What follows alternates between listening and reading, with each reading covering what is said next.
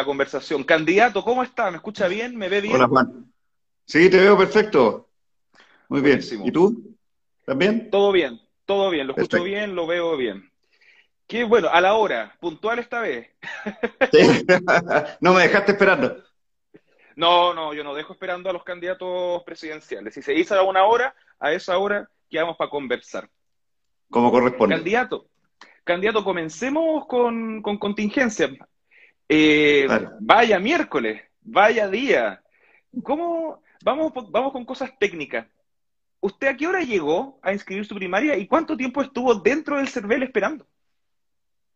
Mira, al CERVEL, lo que pasa es que nosotros habíamos pedido hora, el secretario general del partido, Mauricio Andrés, pidió hora para las nueve y media de la noche, porque como sabemos que estas cosas toman su, se demoran un poquito en desenvolverse, en desenrollarse, dijimos, tomemos una hora tarde por si acaso.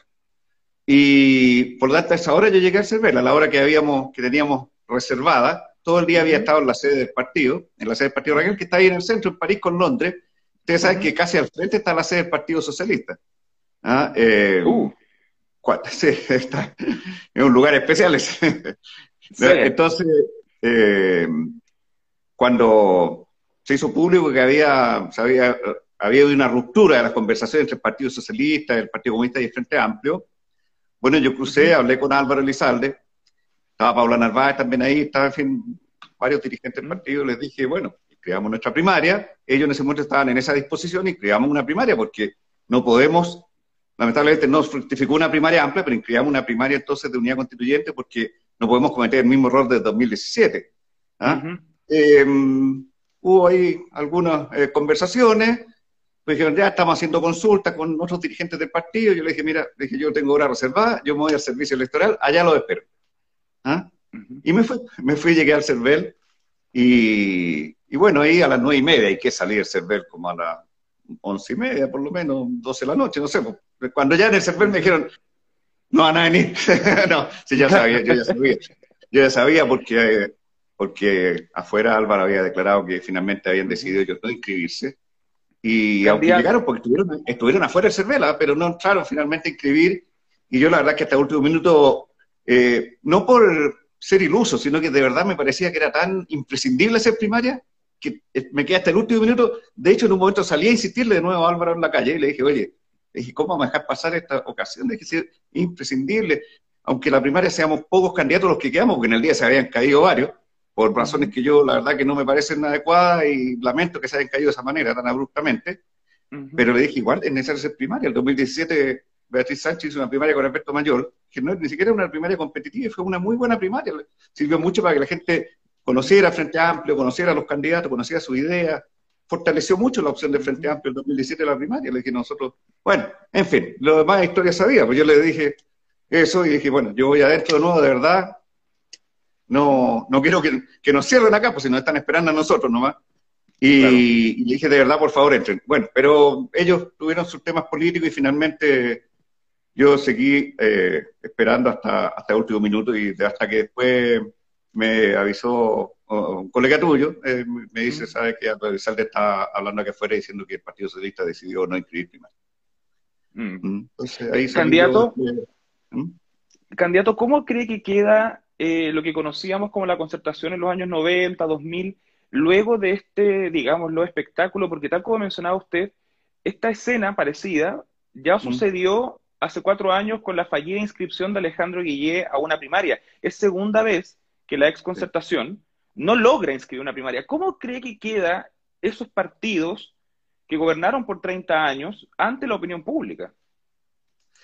Muy mal, pues, muy mal. La verdad que, mira, a mí me parece increíble. digamos, yo no me lo habría imaginado nunca que no íbamos a inscribir una primaria. Si la duda que yo tenía, o sea, no, duda existencial, sino que lo que no, podía predecir con exactitud era si acaso que hacía una primaria amplia de toda la oposición o una primaria más acotada, según, digamos, eh, cómo se decantaran la, las conversaciones, pero no me imaginé jamás que no iba a haber una primaria en la cual íbamos a participar. Yo, o sea, todo Chile fue testigo, creo, bueno, por lo menos mucha gente me ha comentado.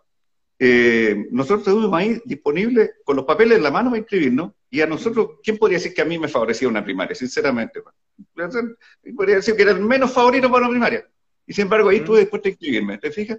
Entonces, oye, pues me ahorro solo los de mayo, o sea, ¿por qué no viene aquí Paula Narváez? ¿Por qué no viene Yana Proste? Si habían cambiado la candidata a la mujer cristiana, que cambiaron eh, a, Jimena Rincón por, por Yana Proste, Yana de, no, pero es que todavía es prematuro, hay que pensarlo bien. Yo la verdad dije, oye, pero ¿qué tanto hay que pensar? Si, o sea, hace cuatro años sabemos que hay elección en el 2021 y que hay primaria el 2021, y si alguien quiere liderar el país tiene que tener decisión, pues ir al tiro a, dar la cara con la gente. Entonces, yo, delante de conté lo del Partido Socialista, yo, por lo menos Álvaro fue al CERVEL, y aunque finalmente no entró a firmar, por lo menos dio la cara ahí delante de los medios de comunicación. Pero también el PP, la Mujer Cristiana, todos tendrían que haber estado ahí, eh, los progresistas, todos, tendrían, todos los partidos que no estuvieron en la otra primaria tendrían que haber estado ahí firmando esta primaria, y lamentablemente ninguno, ninguno lo hizo. Lo, lo lamento mucho, yo creo que fue una muy mala decisión. Después de que ya se cerró la posibilidad de inscribir la primaria el día miércoles, los ex, ah, digo, los abanderados de los partidos de, su, de la ex concertación, ¿le escribieron algún WhatsApp, lo llamaron como para por último pedirle las disculpas de, estar esperando ahí? No, la verdad que lo, más insólito fue que el día siguiente, creo ya, en un matinal, Pancho Vidal dijo, bueno, eh, yo creo que lo que tengo que hacer es invitar a Maldonado a unas primarias convencionales, de verdad, o sea, no quiero decir la expresión, pero yo creo que todos se pueden imaginar, o sea, pero por favor, si a las 12 de la noche una primaria legal. Claro. ¿ah? Mm. No, es como decir, tendría que ser una palabra inapropiada, digamos, pero, claro. pero como se la pueden imaginar. ¿Podríamos traducirlo en ¿me están molestando? Claro, dicho, dicho elegantemente, sí, me, estás molestando. Claro, eso. Porque, oye, ver, sí, o sea, ¿por qué no fuiste a firmar una primaria anoche que me viene a invitar hoy día a una primaria? Mm. Ah, la verdad que... Todas estas, ¿Mm? Candidato, todas estas conversaciones o trascendidos que habría tenido el Partido Socialista con el Partido Comunista, el Frente Amplio, las conversaciones internas de la DC, si era Rincón o Proboste, eh, ¿usted alguna vez tuvo noción de eso? ¿Supo de esas conversaciones? Porque la sensación que queda luego de, lo del miércoles es que al Partido Radical o no se quiere meter en problemas internos de cada partido o pareciera ser que no lo consideraron, no le preguntaban cosas, como que estuviese al margen. Mira, la verdad es que primero nosotros no queríamos estar en ninguna conversación chica ni rara, porque nosotros no estábamos objetando a nadie ni pidiéndole condiciones a nadie. Nosotros no estábamos tratando de acomodar la cancha a, oye, esta primaria me conviene a mí, o, con este candidato sí, con este candidato no, o con estos partidos sí, con estos partidos no. Porque la verdad es que, yo te insisto, de verdad, que si uno, uno tiene unas ciertas ideas que le quiere comunicar al país, y nosotros tenemos la convicción de que era imprescindible que la ciudadanía definiera el liderazgo de la centroizquierda. Teníamos la convicción más absoluta. Entonces, no estuvimos en esas mesas de conversaciones para allí y para acá y llamados telefónicos que ese día tuvimos, por supuesto, contacto, hubo llamadas telefónicas con distintos partidos, pero nosotros siempre en esa tesis, digamos, de vamos a primaria, oye, ustedes ponen el candidato o la candidata que quieren, ese es el tema de ustedes. Ah, y no, nosotros no vetamos a nadie ni tratamos de cambiar el panorama para nadie. No le pedimos a nadie que se bajara, nada, o sea, nosotros, oye, mire, incluso le decíamos, nosotros por si acaso le decíamos, tenemos una hora reservada a las nueve y media. Así que terminen ustedes de ponerse de acuerdo, de ponerse de acuerdo, y, y vamos. Ah, nos encontramos en el CERVEL. Porque en realidad no era nuestra tesis la de, la de eh, acomodar la cancha. A mí me parece que eso estuvo muy mal y terminó horrible, porque tú que todos los que trataron de acomodar las cosas, al final de ese día vimos un espectáculo, la verdad, lamentable, un reality, pero bien así con cosas muy, muy gore. De poco presupuesto. Porque se cayeron candidaturas, se cambiaron candidaturas, se, se en la mañana algunos partidos eran amigos y renunció un presidente de un partido. ¿Perdón? renunció un presidente, renunció un presidente partido entre medio. Y, en la mañana unos partidos vinieron a la primaria, estaban como amigos, y en la tarde estaban tirando los platos por la cabeza porque habían, había fracasado la conversación. Entonces, la verdad que nosotros no quisimos ser parte de eso, y no porque, ah, que digamos que no, que no hacemos, no, como que, sino que nosotros entendemos cómo es la política. Pero creo que en estos tiempos la gente necesita una política muy transparente, muy clara, muy directa, y de verdad, Juan, hay que volver a los principios. Si uno está en política, porque cree y defiende ciertos principios. Si uno anda siempre con la calculadora en la mano, no, no funciona y eso aleja a la gente de los políticos, estos gallos andan puro sacando cuentas. Entonces, nosotros no quisimos entrar en eso. ¿Ah? Yo, Candidato... yo, la verdad que espero que seamos capaces de construir una alternativa, pero claramente la jornada de miércoles fue una mala jornada, muy, muy mala. Candidato, se lo pregunto a usted no solo como candidato presidencial, sino que como político. ¿Por qué es importante que haya una primaria presidencial? Porque el, si hay algo que la ciudadanía reclama en todo el mundo, no solo en Chile, es que la democracia sea más directa, más participativa. Ya no hay una crisis de la democracia representativa en el mundo. La gente ya no quiere ir a votar por alguien y después que no saber más de esa persona hasta que le vuelva a pedir el voto cuatro años después. ¿Ah? La gente quiere ser parte de las decisiones. Y una de las principales decisiones es quiénes son los liderazgos. ¿Ah? La gente no quiere que en una mesa chica ahí, en una cocina, como se dice, decían, ah, este sí, este no. Un poco lo que pasó el miércoles. ¿Ah? que, se empezaban a ajustar candidaturas, a bajar, como que apoyar para un lado para el otro, cambiarse. ¿no? La verdad que yo creo que eso es lo que menos quiere la gente, que te dice, oye, pero si, ¿quiénes están dispuestos? Estas personas, estas mujeres, estos hombres, bueno, nosotros decimos, vengan para acá, cuéntenos qué quieren hacer con el país, cuál es su idea, cuál es su trayectoria, y nosotros decidimos, ¿por qué lo van a decidir ahí entre cuatro paredes? Entonces, yo creo que es imprescindible, de verdad, el, el ejercicio democrático es fundamental en un país, es fundamental. O sea, la democracia como dijo Churchill, ¿ah? eh, no es perfecta, pero es el menos malo de los sistemas, sin ninguna duda. O sea, claramente tiene bondades en sí misma, implícitas. Como principio democrático es fundamental respetarlo y ejercerlo. Y ejercerlo con convicción, pues no cuando a uno le conviene nomás. Candidato, para hacer raya para la suma, para la gente que nos está viendo, que algunos están preguntando, ¿lo vemos en la papeleta en noviembre? O sea, es que nosotros estuvimos disponibles, le cuento a todo el mundo, que eh, afirmar una primaria legal para que la gente decidiera si confiaba en nosotros, en nuestras propuestas, en nuestra visión de país, ¿cierto? y, y, lamentablemente se dejó pasar esa oportunidad. ¿Cuándo es la próxima oportunidad en que hay de verdad un pronunciamiento ciudadano? Noviembre. No hay otra. No hay otra estación intermedia. Si la estación era el 18 de julio. A mí, mira, algunos me van a criticar y pueden decir, oye, está dividiendo, que mira que quiere llegar a la papeleta, va a dividir la votación. Pero por favor, si yo estaba totalmente disponible a que hubiera un solo candidato del sector, pero que lo decidiera la gente, no que lo decidieran después en una mesa entre partidos. Entonces, no, no me vengan con cuenta ahora, porque que, yo voy a. No, yo estaba dispuesto a unificar, por decirlo así, candidaturas, pero se la hace la decisión de la ciudadanía. Y ahora, ¿qué otra oportunidad con una decisión de la ciudadanía? Yo no veo que haya otra antes de noviembre, y por lo tanto, nosotros eh, vamos a, llevar nuestras mismas ideas, nuestras mismas propuestas y esta convicción a noviembre, que la gente decida. Perfecto. Candidato, en ese tiempo de espera desde las nueve y media de la noche hasta ya la medianoche en el CERVEL, me imagino que habrá estado leyendo algo, haciendo algo, y según tengo entendido por ahí, como se dijo en la prensa, eh, sus hijas les habrían, le habrían enviado memes de usted esperando. ¿Yo sus memes? ¿Qué, opina de sus memes, todo lo que le hicieron? ¿Qué, qué opina? Pucha, mira, la verdad que yo tengo sentido del humor. Yo me como un tipo bien serio, digamos, y soy serio para las cosas serias, pero sí tengo, sé tomarme las cosas con, con andina, lo que se puede tomar con andina. Eh, es medio antiguo el dicho que me salió, pero sé, reírme de, la de las cosas que, se pueden tomar con humor. Entonces, eh, la verdad que me dan risa algunas cosas. Yo tengo cinco hijas, yo tengo, eh, que son tres hijas mías y dos de mis señoras, son segundo matrimonio. Pero para mí son cinco ah, hijas, obviamente. ¿Ah? Y, la mayoría de ellas andan ahí entre los 20, 18, 21. ¿ah? Eh, entonces, pues, ¿para qué decir cómo se mueven en este mundo? Bueno, de hecho, cuando tú anunciaste tu entrevista, a mi hija me dijeron, hoy te voy a entrevistar porque te, te conocen por las redes. Pues". Ah, buenísimo. Entonces, Saludos para ella entonces. súper.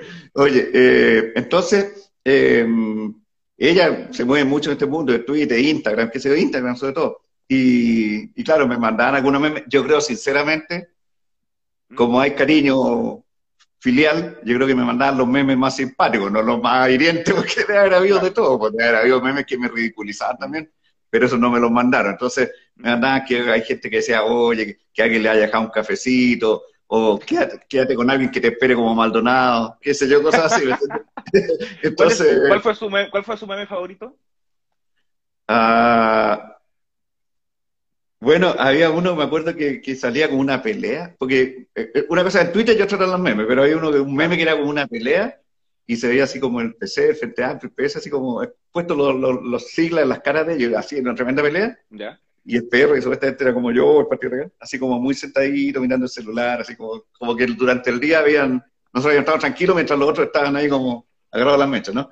Eh, bueno, había otro que también cómico que no se refería a mí, pero que decía, se bajaron todos, todos, decían las Jimenas, los Heraldos, las Calilas, los Mojojos. bueno, es que, por de esa señora no el caso de ese, ese video famoso. ¿eh? Y, bajaron, bueno, se, bajaron todos menos los Maldonados. Claro, exacto, exacto. Bueno, y, y de Twitter había estas cosas simpáticas que, ah, de, de, que yo estaba ahí pasando frío, qué sé yo, y en fin, no... no ¿Pasó frío? Una persona decía, una persona decía, yo vivo en la esquina, le llenaría un cafecito, pero ahora que queda, cosas así. Sí, ese, ¿Ah? es otro tema, ese es otro tema candidato que se estuvo harto en Twitter, el tema del toque de queda. Eh, ¿Había salvoconducto para estar tan tarde? Mira, yo la verdad, te soy sincero, no tengo idea, fíjate. Yo supongo que por la ocasión tan especial, porque el Ministerio del Interior tiene la facultad de otorgar como salvoconducto o permisos especiales por las actividades de los dirigentes políticos. Ah, entonces yo presumo que si el CERVEL estaba dando ahora para las nueve y media, que el CERVEL es una institución pública, y funcionó, de hecho, estuvo abierto hasta las 12, yo presumo que tenían alguna autorización especial de funcionamiento, no sé los detalles técnicos, pero asumo que, el servicio público que el CERVEL estaba abierto era porque tenían autorización. ¿Mm? Perfecto. Candidato, pasemos, aprovechando ya el tiempo, hablemos un poco de, vamos a su partido, vamos a la candidatura presidencial, Vamos a, conocerlo un poco más. Eh, usted es militante del Partido Radical, uno de los partidos más antiguos de la historia de Chile, que tiene, eh, digamos, una, una, gran figura que se cita harto en este contexto, que es la, eh, la figura de Pedro Aguirre Cerda y la frase gobernar es. educar. ¿Cuánto queda de eso en la del Partido Radical actual? Bueno, yo creo que queda, mira, en ese tiempo el partido era muy grande, gobernó, tuvo tres presidentes consecutivos, digamos, ¿ah? Pero los principios quedan, el amor por, el, por, por, por, la justicia social, por la libertad queda. Nuestros principios son los de la Revolución Francesa, libertad, igualdad y fraternidad. Y la verdad que nosotros tratamos de llevarlo a la práctica en forma invariable desde siempre, ¿ah? desde la fundación del partido. Mira, te voy a contar una cosa, perdón, antes de ir a Pedro y Reserva, perdón que haya un poco más atrás. Los fundadores del partido, Pedro León Gallo y Manuel Antonio Mata, ¿ah? eh, estuvieron condenados a muerte al, inicio de su actividad política, ellos eran los jóvenes más radicales del Partido Liberal, y pues de ahí viene el nombre del Partido Radical, porque ellos eran considerados los oh. jóvenes radicales del Partido Liberal en el siglo XIX. ¿ah? Eh, y estuvieron condenados a muerte porque se rebelaron contra el gobierno autoritario, de Manuel Montt, y tuvieron que marchar al exilio, estuvieron tres años en el exilio, cuando volvieron, fundaron el Partido Radical, se salieron del Partido Liberal y fundaron el Partido Radical. ¿Y ellos por qué luchaban? Por la separación de la Iglesia del Estado, por la descentralización, por, la, por mejorar la democracia, porque era una democracia muy autoritaria la que existía en ese momento. Entonces, siempre hemos tenido esa, esa vocación de verdad de luchar por ideales que son fundamentales para la dignidad humana, ¿ah? como la libertad, la igualdad. Y después el partido fue evolucionando también hacia una mayor preocupación sobre la cuestión social. Y Pedro Aguirre Cerda, que es nuestro gran presidente, en mi opinión, de verdad, perdónenme los amigos, amigas que nos estén viendo que simpaticen con otros partidos y movimientos, yo creo el mejor presidente de la historia de Chile, porque eh, conjugó cambio social con fortalecimiento del desarrollo económico a través de la Corfo. La Corfo creó casi todas las grandes empresas de Chile que fueron privatizadas en dictadura. Y Corfo ¿Ah? sigue existiendo. sí, pues, la Corfo, sí, Y ojo, es parte fundamental de nuestro programa. Espero que tengan la ocasión de, mencionarlo. vamos, a llegar a eso. Eh, expandió la educación. ¿Sabes tú que la matrícula en educación básica se multiplicó por seis en el gobierno de Pedro Casada? Por seis creció seis veces. Y eso que don Pedro alcanzó a gobernar tres años nomás, porque murió de tuberculosis murió. años en el gobierno. En ese tiempo la tuberculosis era una enfermedad incurable, pero en tres años multiplicó la educación por seis, hizo crecer la economía a través de la fundación de la Corfo y la fundación de grandes empresas que crearon cuestiones que los privados no estaban en condiciones de, de hacer ese momento, consolidó la democracia y lo hizo todo eso fortaleciendo la unidad nacional. Él fue una persona muy querida, muy lamentada su muerte por Tirio de Troyano. La verdad que todo el mundo lamentó su muerte porque fue un presidente muy unitario que trabajó muy bien por el país en muchos sentidos y ayudó mucho a la, a la expansión de la, del bienestar. ¿ah? Eh, mi papá me cuenta que él, eh, que él era niño en ese tiempo, bueno, me contaba mi papá, en paz descanse, que, que, por ejemplo, no tenían luz eléctrica cuando empezó el gobierno y después tenían cuando terminó, por ejemplo, ¿me entiendes? Cosas así básicas, ¿ah? que había muchos obreros descalzos que después ya eso empezó a cambiar. Eh, eh, eh, entonces, fue el primer gobierno en la historia de Chile que de verdad puso el énfasis en la cuestión social, en, que el gobierno tenía una tarea que cumplir. Antes los gobiernos se ocupaban de la seguridad, de la frontera, de la economía, pero en general, pero no de atender a las necesidades de la gente. Y bueno, y su ministro de Salud fue Salvador Allende, lo cual demuestra el contexto y el énfasis que tuvo ese gobierno. Candidato, eh, si bien, tal como usted mencionó, el Partido Radical tuvo tres, tres gobiernos consecutivos. Y ya, como mencioné antes. Los radicales tomamos agüita, ¿eh? para que no crean que. Ah, ya, perfecto. no aquí, aquí salud también con agua, porque también estoy con agua acá para la entrevista. Muy, bien.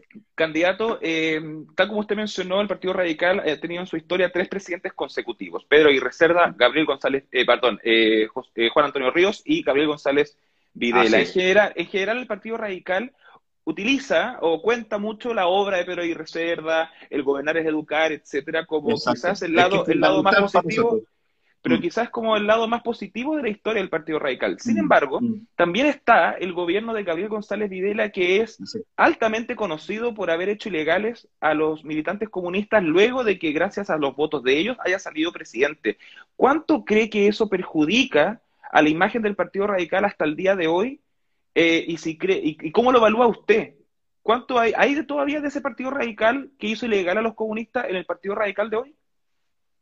No, mira, uno puede tener diferencias ideológicas, yo las tengo ideológicamente con el Partido Comunista, ideológicamente en cuanto al tipo de sociedad y el tipo de sistema político que el comunismo promueve, digamos. ¿ah?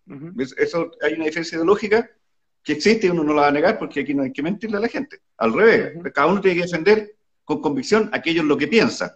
Eh, pero sí creo que las ideas no se pueden perseguir, digamos, no se pueden prohibir. ¿ah? y cada quien tiene derecho a exponer su idea, a tratar de convencer a la ciudadanía, a tratar de sumar mayoría. Y en ese sentido hay que entender, no lo justifico, no lo estoy dando como, ni siquiera como atenuante, pero sí como contexto, que era un tiempo que estaba empezando la Guerra Fría y seguramente hubo mucha presión de contexto internacional, digamos, como para que esta amenaza, que está, entre comillas amenaza, que está representada a nivel mundial por la Unión Soviética, no desestabilizara eh, gobiernos acá en América Latina, seguramente debe haber habido mucha presión para que tomara una medida de ese tipo, también hubo conflicto político, pero un error, sin ninguna duda, no me parece, yo jamás lo haría, no lo comparto y creo que fue una página equivocada en una historia del partido que ha sido siempre fundamentalmente comprometida con las libertades y la democracia. Ahora, ojo, ojo, esa ley fue aprobada por el Parlamento, no solo con votos radicales, no solo con votos radicales, ¿ah? esa ley fue aprobada por amplia mayoría en el Parlamento Nacional, donde había partidos de todos los colores, incluyendo fue votada a favor por otros partidos de izquierda. Así que el, pecado principal es de quien estaba gobernando, pero no fue una ley que la haya votado a favor solo el Partido Radical. De todas maneras fue un error, nunca debe haberse hecho, y bueno, lamentablemente también hay, cosas de las cuales uno considera que no debieron, que, que no se enorgullece, digamos, por supuesto. Candidato, para conocer un poco más sus propuestas eh, en, materia presidencial, ya que lo vamos a ver igual en la papeleta de noviembre, ¿me podría mencionar dos ejes principales de, un Chile eventualmente encabezado por usted como presidente de la República? ¿Cuáles son sus principales ejes para la candidatura presidencial? A ver, lo primero hay que eh, mejorar, pero significativamente, la distribución del ingreso. Chile tiene una enfermedad mortal. Como dijo Violeta Parra, Chile, y mm. lamentablemente, ella lo dijo hace, ¿cuánto? 50 años, Sí, claro, pero Chile sigue colindando al centro con la injusticia. Y eso tiene que terminar. No podemos seguir colindando al centro de este país con la injusticia. ¿Y qué es lo que es la injusticia?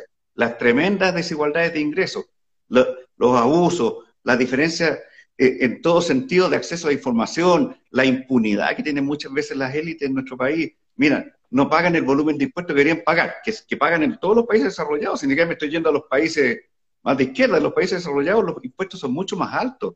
¿ah? Y si alguien eh, comete un delito, va a la cárcel. En Chile, mira, hubo colusión de los pollos, del papel confort, de los remedios, de los pañales. Y los condenaron a clases de ética. Oye, pero eh, pasa es que la gente de verdad... Estupenda condena, estupenda condena. Pero y después quieren que la gente no salga a la calle, pero por favor, si es una burla. Si, si, oye, si eso es una estafa masiva, pues imagínense, se coluden para subir los precios de cuestiones básicas. Mira, de los medicamentos. Los medicamentos, ¿sabes que son una parte importante del gasto de las personas mayores? Mm. Personas mayores que además tienen unas pensiones de mierda. ¿ah? Mm. Porque el sistema de pensiones es pésimo. Y esas personas, más encima, se coluden para subirle los medicamentos. Y nadie va a la cárcel. Todas esas cuestiones son las que no pueden seguir ¿Usted estipularía, ¿Usted estipularía cárcel para la, corrupción? Cárcel para, lo de, cárcel para de cuello y corbata, cárcel para la corrupción. La corrupción es, muy, es, un delito gravísimo, porque desvía los dineros que tienen beneficio a la gente a los bolsillos de los sinvergüenzas que se ponen de acuerdo. Entonces, cárcel para los delitos de cuello y corbata, todos esos delitos económicos que perjudican a la gente, y cárcel para la corrupción. ¿ah? Porque eso no puede seguir ocurriendo. Y ley pareja, ley pareja. No puede ser que como, como ocurrió en Chile, el hijo de un político bien conocido atropelló a una persona, le dio muerte, se dio la fuga, no le prestó ayuda, ¿cierto? Y después salió libre de polvo y paja. Entonces, esas cuestiones, sí, pues esas cuestiones no pueden seguir ocurriendo en Chile. Y la distribución del ingreso tiene que mejorarse. Hay varias maneras. Una fundamental, tenemos que tener una estructura tributaria muy distinta. Mira, los países de la OCDE, que son las economías, principales economías del mundo, el que somos parte de la OCDE nosotros. Somos parte, pero no, pero nos gusta ser parte, parece para los que a algunos les gusta nomás, no para los que no les gusta. Claro. Mira, es como para decir, yo estoy aquí en este club, pero no hacemos lo que está en ese club. Porque en la OCDE, el, mira, en Chile, la tasa, la carga tributaria sobre, en comparación con el Producto Interno Bruto, es decir, lo que recauda el Estado para hacer políticas públicas, para salud, para educación, para pensiones, para todo eso, son 21 puntos del PIB. 21 puntos. Y el promedio de la OCDE es 34. 34 el promedio. O sea, 13 puntos más arriba que Chile. Es, o sea, estamos muy atrasados en carga tributaria. Entonces, en Chile, al final, y más encima, perdón esto lo técnico, y perdón a las personas que están viendo, si me voy así como mucho en la cosa espesa, digamos, no, dele, la Pero mira, más encima, los impuestos en Chile, aparte que son pocos, la mayor parte del impuesto en Chile es IVA. Y el IVA es un impuesto regresivo porque es un impuesto al consumo. ¿Y quién paga más impuesto al consumo? La persona que gana menos, porque la persona que gana menos se tiene que comer toda la plata, no como el otro que le sobra. Entonces, al final en Chile, la señora de la población, proporcionalmente a sus ingresos, paga más impuestos que un millonario. ¿Y sabes por qué? Porque esa señora va a comprar un kilo de pan y le cobran el 20% del, del IVA, el 19%. Va a comprar una, una caja de té, en todo lo que compra, el litro de aceite, no, a ella no, nadie le perdona nada. Y ella no tiene derecho a devolución de impuestos. No es que ella después vaya a fin de mes o, en, claro, un año. A, la operación renta. Claro, la operación renta. Y mire, yo pagué todo este impuesto en pan, en aceite, en té, en café, no sé, en manzana, en esto devuélvame, no, pues, sonó nomás, toman para esto. ¿Ah? Y los otros, no, por pues, los otros. Entonces, esas son las cuestiones que tenemos que cambiar. Y alguien dirá, ¿y por qué no lo hicieron antes? Me adelanto al tiro. ¿Sabes por qué? Mira, sinceramente, yo distingo. Mira, yo me saqué la cresta trabajando en los cargos públicos que tuve. Todo el mundo sabe que fui ministro de Justicia de la presidenta Bachelet en su primer gobierno. ¿Ah? Y, antes y antes estuve encargado de coordinar la implementación de la reforma procesal penal. De verdad, siempre, Lago. Sí, de verdad siempre tratamos de hacer cambios profundos. Ahí hicimos justicia oral, transparente, terminamos con la corrupción que había en los tribunales de crimen, establecimos, eh, eh, me tocó a mí poner en marcha la justicia laboral, establecí defensoría laboral gratuita para las trabajadoras y los trabajadores de Chile, para que tuvieran efectivamente los derechos de ellos, no fueran escritos en un código laboral que no se aplicara en la práctica, no, con abogados gratuitos de buena calidad para que cuando tuvieran algún problema fueran ahí y tuvieran un abogado que los representara. Lo mismo hicimos en Justicia de Familia. Siempre tratamos de hacer cambios de verdad en beneficio de la gente, de verdad, nunca calentamos el asiento. Pero hay cuestiones estructurales en que otros, yo creo que de verdad a algunos les faltó coraje y voluntad para hacer cambios, pero también es cierto que la derecha usó y abusó del poder de veto que le da la constitución del 80. La constitución de Pinochet, el regalo que le dejó Pinochet a la derecha, una constitución a su imagen y semejanza, neoliberal completa, y que les daba poder de veto. Eso es lo más grave. Mira, más que el modelo, que sí era malo, porque era ultracapitalista, era el hecho de que le daba a la derecha poder de veto. No se podía cambiar nada de fondo sin el voto de ellos. Y por supuesto, yo, a lo más cada cierto tiempo, cuando la cosa se ponía difícil, entregaban alguna cosita, algún cambio, para que la cosa cambiara así como sin cambiar la esencia. Entonces, por eso fue tan importante eh, el estallido social fue una expresión ciudadana. Los políticos no nos podemos atribuir nada, eso fue la gente que se acabó de a la cresta. Pero, mm. pero nosotros yo creo que tuvimos un acierto eh, político de canalizarlo en el acuerdo del 15 de noviembre que permitió el proceso constituyente. Y tú ves que ahora, mira, tenemos tanta gente, gente que defiende el agua, que defiende el, eh, mm. temas de de, habitabilidad, temas de esto, los tenemos ahora como representantes en la Convención Constitucional. Y pucha, qué bueno que por fin tenemos un órgano totalmente representativo de Chile que va a escribir la nueva constitución democrática. Y eso yo creo que fue una buena, eh, un buen cauce, digamos, democrático, institucional, para permitir que esa ansia de cambio que expresó la gente pudiera tener una expresión concreta, porque si no se transforma en un constante conflicto nomás, y había que canalizarlo de alguna manera constructiva para el futuro del país. Y yo creo que el, que tengamos un proceso de nueva constitución efectivamente democrático es súper importante. Candidato, para ir cerrando ya en virtud del tiempo que se va acabando ya, eh, le tengo un par de preguntas rápidas que en, el, sentido de lo que usted mencionó al principio de esta entrevista, que los radicales en su época velaban por la separación del Estado y la Iglesia, eh, vienen del sector liberal, por así decirlo, más radical, y de ahí los radicales, etcétera. Si yo le pregunto a usted como candidato presidencial por la ley de matrimonio igualitario con adopción, ¿cuál es la postura del candidato del Partido Radical? Nosotros somos partidarios de la expansión de las libertades y que las personas adultas puedan hacer todo aquello que no perjudique a terceros. Por, lo tanto, somos partidarios de la expansión total de las libertades personales, como te digo, en la medida que no haya perjuicio a terceros.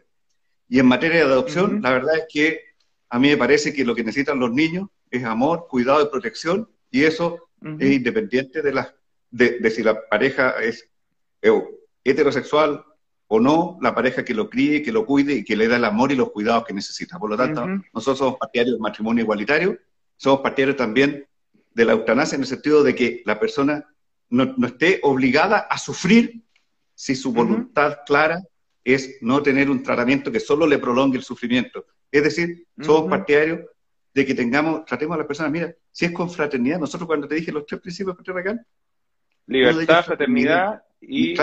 Igualdad, libertad y fraternidad. ¿ah? Y, la verdad que este tipo de cuestiones son de libertad, las que estamos hablando, pero también son de fraternidad. O sea, tratémonos con afecto entre personas que nos respetamos, que, que, nos ponemos, que, nos tratamos con humanidad. Y, en eso tiene que ver con estas cosas que estamos hablando del matrimonio igualitario, de la eutanasia, en fin, tiene que ver con libertades, pero también con fraternidad. ¿Y el aborto, en, el aborto libre? Mira, sinceramente, yo creo que nadie, y esto yo quiero decirlo muy claramente, yo creo que nadie es partidario del aborto como sí. Ojalá nadie tuviera que practicarse aborto, ¿no? Porque obviamente para la misma mujer que se somete a un aborto, yo creo que es una experiencia sumamente eh, negativa y, digamos, puede ser eh, eh, dejarla, digamos, hasta con una secuela emocional prolongada. Pero sí somos partidarios de, por supuesto, que haya toda la educación sexual, todos los mecanismos de control de natalidad a disposición de los jóvenes, gratuitamente, con, todos los, con todas las facilidades de acceso, pero somos partidarios de que la mujer es dueña de la decisión de su maternidad. Que el Estado no le puede imponer a una mujer la obligación de asumir la maternidad si no es esa su voluntad. Y por lo tanto sostenemos que la decisión sobre la continuación o no del embarazo es una decisión de la mujer. Perfecto. Entonces, para hacer raya para la suma, usted como candidato presidencial estaría a favor del matrimonio igualitario con adopción, de la eutanasia y del aborto libre. De la que la mujer decida sobre su maternidad. Sí. Perfecto. Exactamente. Carlos Maldonado. Me gusta decirlo de esa manera para que se entienda bien, para que se entienda bien la idea. que, que la mujer es la que debe tomar la decisión. Perfecto. En virtud del tiempo, candidato presidencial Carlos Maldonado al Partido Radical, muchas gracias por su tiempo, disponibilidad y buena onda para conversar un rato acá. No, encantado. Yo, la verdad que se me pasó volando el tiempo, espero que ustedes también. Eh, fue muy, muy grato. Muchas gracias. Hasta luego, candidato. Chao. Y gobernar sigue siendo educar, fundamental. Chao. chao, chao. Chao, gracias.